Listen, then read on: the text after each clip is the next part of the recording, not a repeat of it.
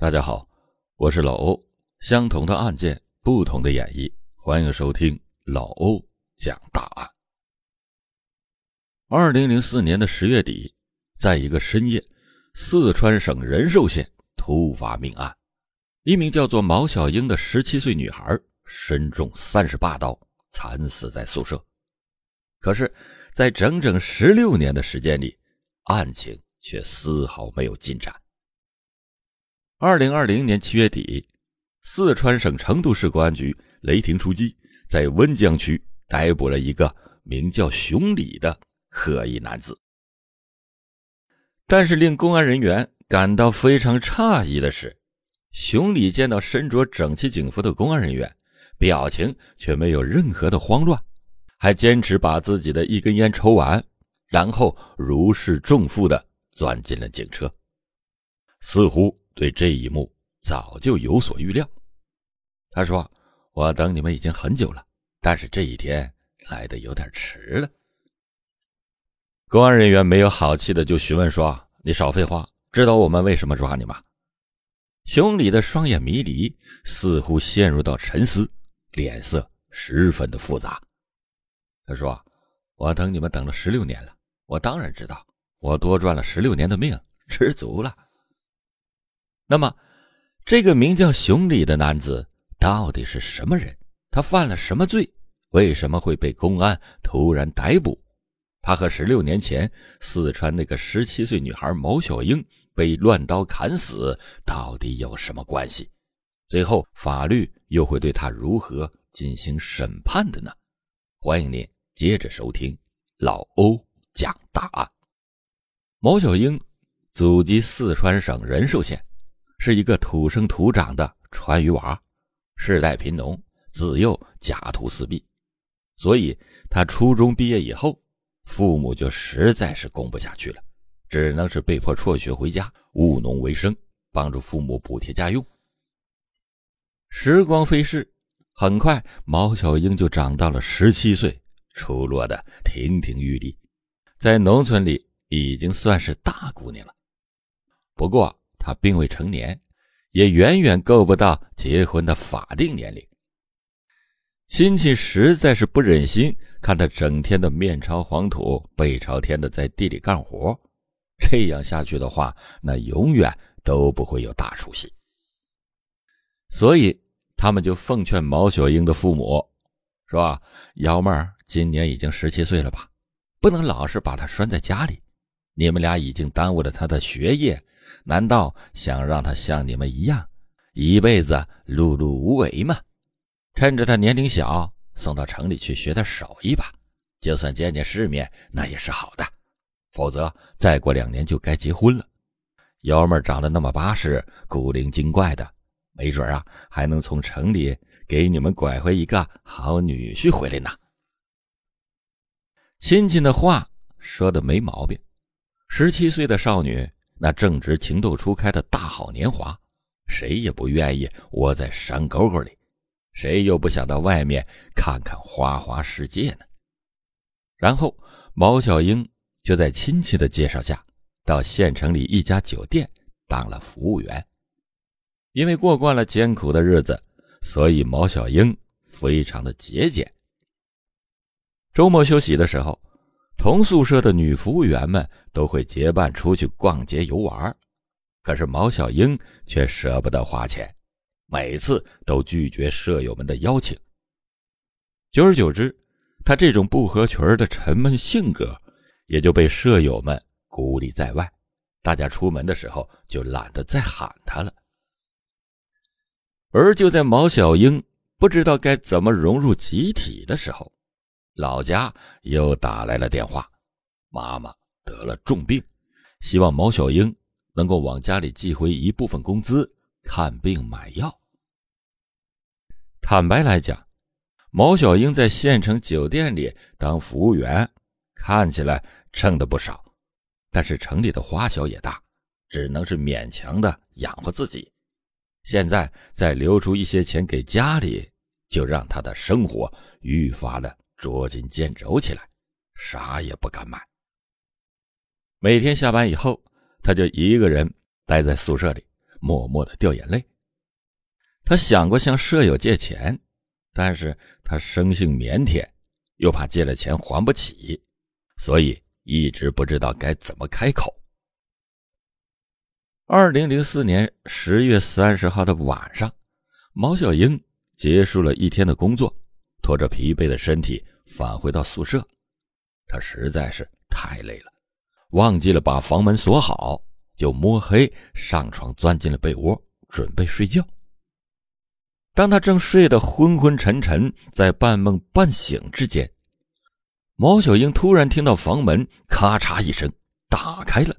然后一股冷风就吹了进来，毛小英下意识的紧了紧被子，以为是舍友们回来了。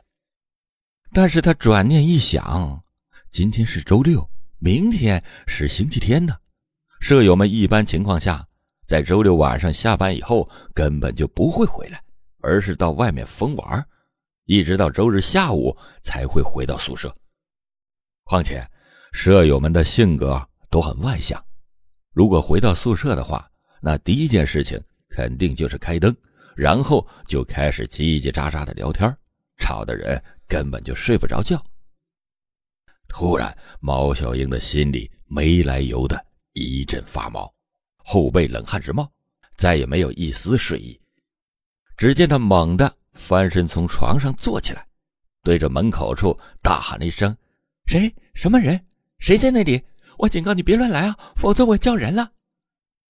话音刚落，毛小英只觉得面前一阵风袭来，然后一只手就捂在了自己的嘴巴上，紧接着一股浓郁的烟味就传进了鼻子里，所以毛小英就判断来的应该是个男人。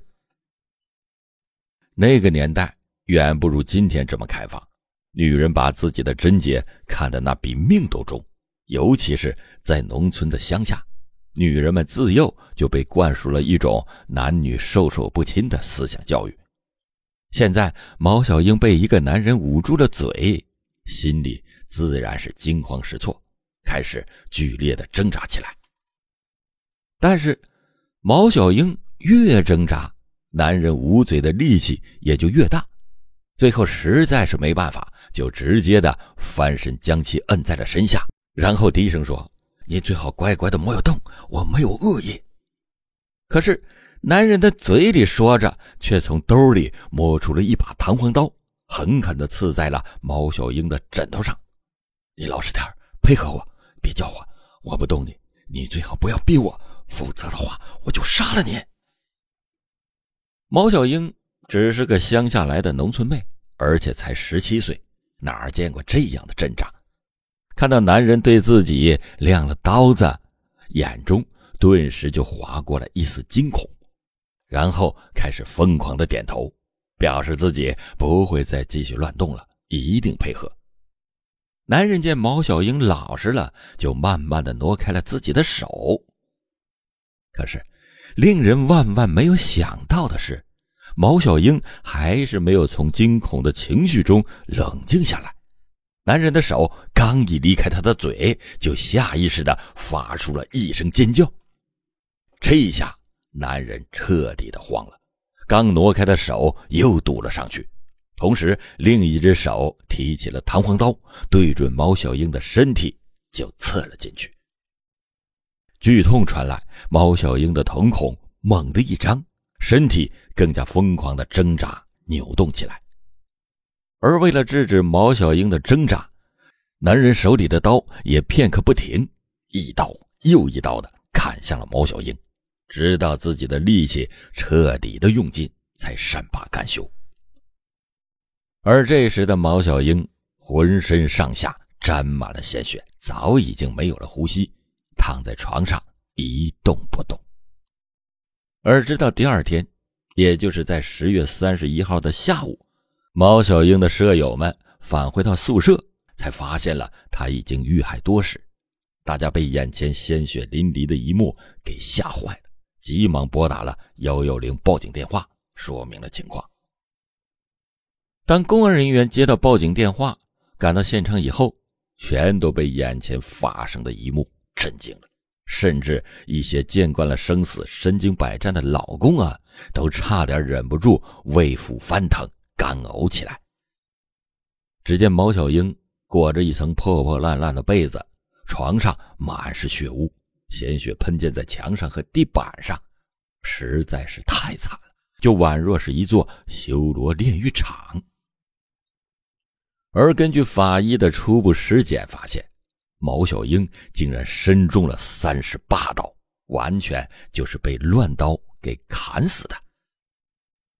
公安人员从毛小英的舍友的口中得知到了他家人的联系方式，就急忙的打电话通知他们前来认尸。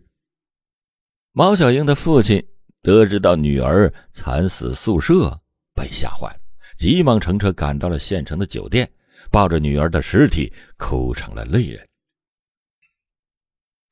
这白发人送黑发人的惨剧，让公安人员感觉到内心一阵酸涩。这位先生，我们想问你一些问题：你女儿毛小英，或者是你们家里是否与人结过仇呢？公安人员初步认为，杀害毛小英的人一定与他或者是与他家里的人有什么深仇大恨，否则的话。为什么会连砍他三十八刀呢？下手之狠，堪称无比的歹毒，很明显就是含怒出手，所以这应该是一起典型的仇杀案件。但是公安人员的问题却让毛小英的父亲愣了愣，他说：“你们难道怀疑我女儿是被仇人杀害的吗？可是我们家祖祖辈辈都是老实本分的农民。”一般情况下，连村子都不会出去的，而小英那就更不可能与人结仇了。她今年才十七岁，这是他生平第一次离开村子，到县城打工，而且他性格软弱、沉默寡言的，能惹着谁呀？按照毛小英父亲所言，毛小英的确不应该有什么仇家，但是不对呀，如果这不是仇家所为的话。那为啥他身上会连中了三十八刀，被乱刀给砍死呢？公安人员就猜测，毛小英应该是在县城酒店打工的期间与人结了仇，或者是惹了什么人，所以公安人员立即的对毛小英同宿舍的女服务员们进行了例行的询问，可是最后的结果依然是不尽人意。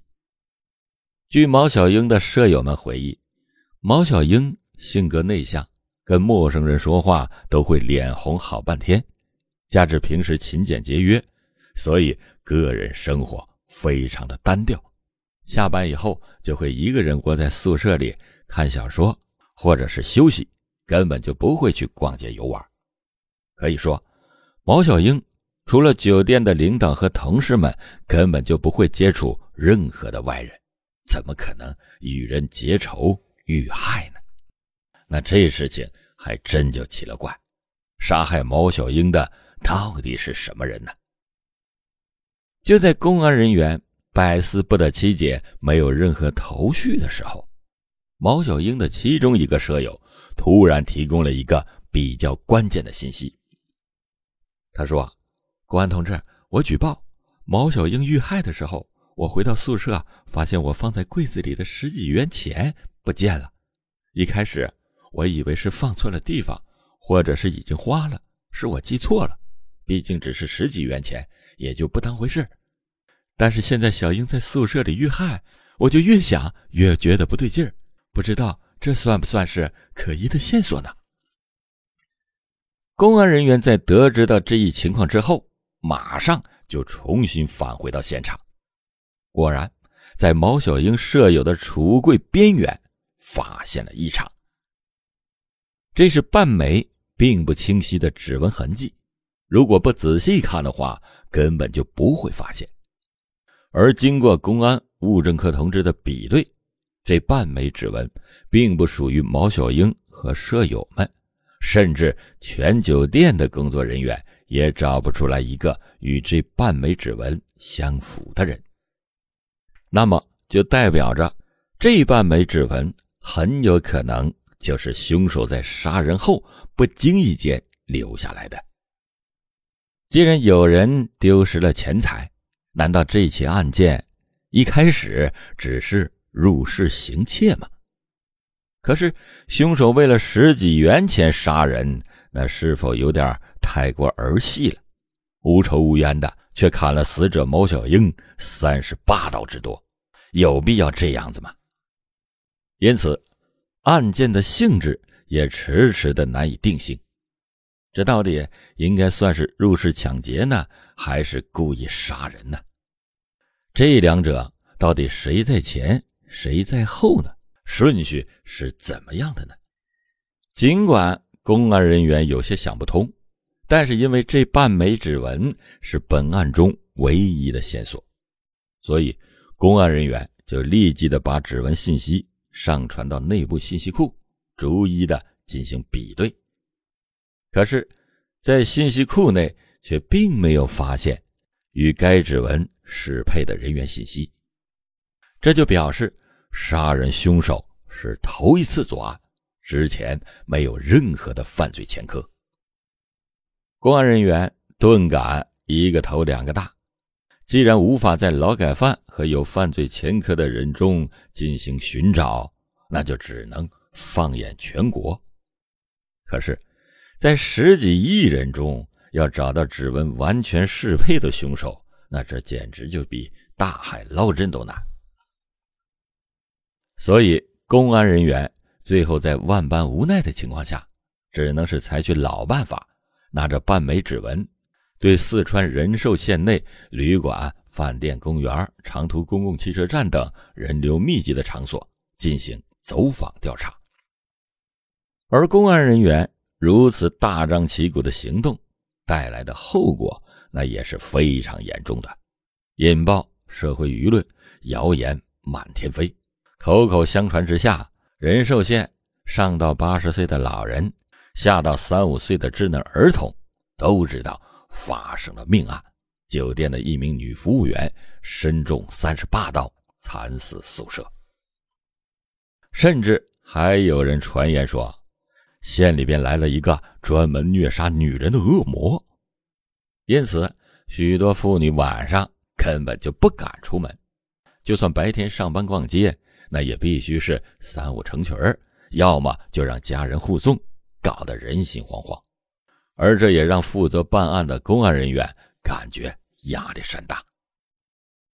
尽管公安局的领导三令五申，要在最短的时间内破案，想尽一切办法抓获真凶，给死者和人民群众一个完美的交代，但无奈的是，公安人员对这起案件根本就没有任何的头绪，以至于在整整十六年的时间内。案情没有任何的进展，成了高高挂起的悬案和疑案。不过，即便如此，公安人员也一直没有放弃希望。最终，在二零二零年，公安人员在方家镇排查另外一起案件时，突然发现一个名叫熊礼的男人非常的可疑。为什么这么说呢？其实，这是因为。他们家人根本就不知道他去了哪儿。十六年来，他一直奔波在外，很少回家。熊礼的反常举动，立即的就引起了公安人员的高度怀疑。根据以往的办案经验，他们认为，这个熊礼之所以在长达十六年的时间内不敢回家，很有可能是身上背着什么罪名。但是公安人员在经过调查以后，却发现他与正在侦查的案件并没有任何的关联，因为他长期在外，所以有充分的不在场证明，也没有任何的作案时间。那这就奇怪了，到底是因为什么呢？导致他十六年不愿意踏进家门一步呢？难道说他身上还有其他的罪行吗？可既然有疑点，那抓捕熊李就势在必行了。同年七月二十九号，四川成都市公安人员监测到，熊礼疑似在温江区出没，为了防迟则生变，所以马上就对他进行了紧急的抓捕，并且迅速的移交仁寿县公安局接受审讯。让公安难以置信的是，熊礼在被捕的过程中竟然非常的配合，没有任何的反抗。紧接着，他的一句话顿时让负责审讯的公安人员呆愣当场。他说：“我等这一天等了十六年，这个时间有点长。你们能抓到我，我并不奇怪，但是这效率实在是太低了。”十六年前，公安人员有点懵然，一时间并没有反应过来，因为时间跨度太长。所以当时并没有把熊礼和2004年毛小英遇害联系在一起。公安人员决定炸一炸他，说：“那你既然如此，你还不老实交代？你应该知道我们为什么抓你吧？”“ 哼，当然知道，我在十六年前曾经杀了人嘛，是个酒店的女服务员。”熊礼淡淡的回答道，然后就主动承认了。自己的真实身份，以及当初杀害酒店女服务员毛小英的全部犯罪过程。公安人员面面相觑，没有想到十六年前的悬案就这么草率的侦破了。紧接着，公安人员又提取了熊李的指纹，与当初的那半枚指纹进行比对，最后确认熊李就是杀人凶手无疑。案件至此，终于是真相大白。不过，案子虽然破了，但是公安人员心头仍然还有疑问。十六年前，你第一次入室盗窃，和酒店的女服务员毛小英并不认识，也没有任何的仇怨。你盗窃主要的目的是求财。虽然被发现逃跑就是了，但为什么还要连砍他三十八刀呢？盗窃变成杀人，这性质可就恶劣了。熊礼自嘲的笑了笑，说：“ 我压根儿就不想杀他，其实我就只是想吓唬吓唬他。”哼，这叫什么理由？公安人员惊愕万分，心想：他不会是个心理变态吧？而死者毛小英的父亲听完之后，更是火冒三丈，直接冲上前去。攥着熊里的衣服，怒吼说：“混账！什么叫只是想吓吓他？你简直是胡说八道！王八蛋！老子的女儿被你砍了三十八刀，凄惨的死在这宿舍里，老子让你偿命！听懂了吗？”最终，经过公安的审讯确认，熊李杀人的事实清楚，罪名成立，很快就被移交到法院进行公审。站在法院的被告席上。熊李痛哭流涕的忏悔，希望能得到一个法外开恩的机会。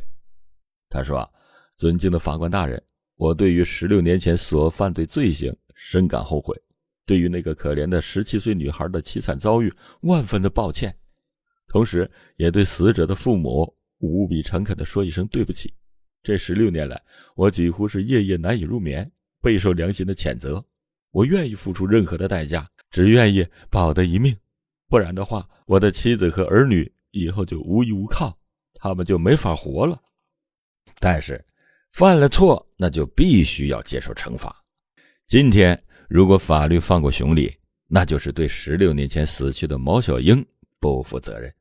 他在面对熊李的时候，未尝没有求过饶，谁又去放过那个可怜的年轻的灵魂呢？因此，法院当庭宣判，熊李。抢劫和故意杀人罪名成立，数罪并罚，判处死刑。好了，感谢你今天收听老欧讲大案。老欧讲大案，警示迷途者，唤醒梦中人。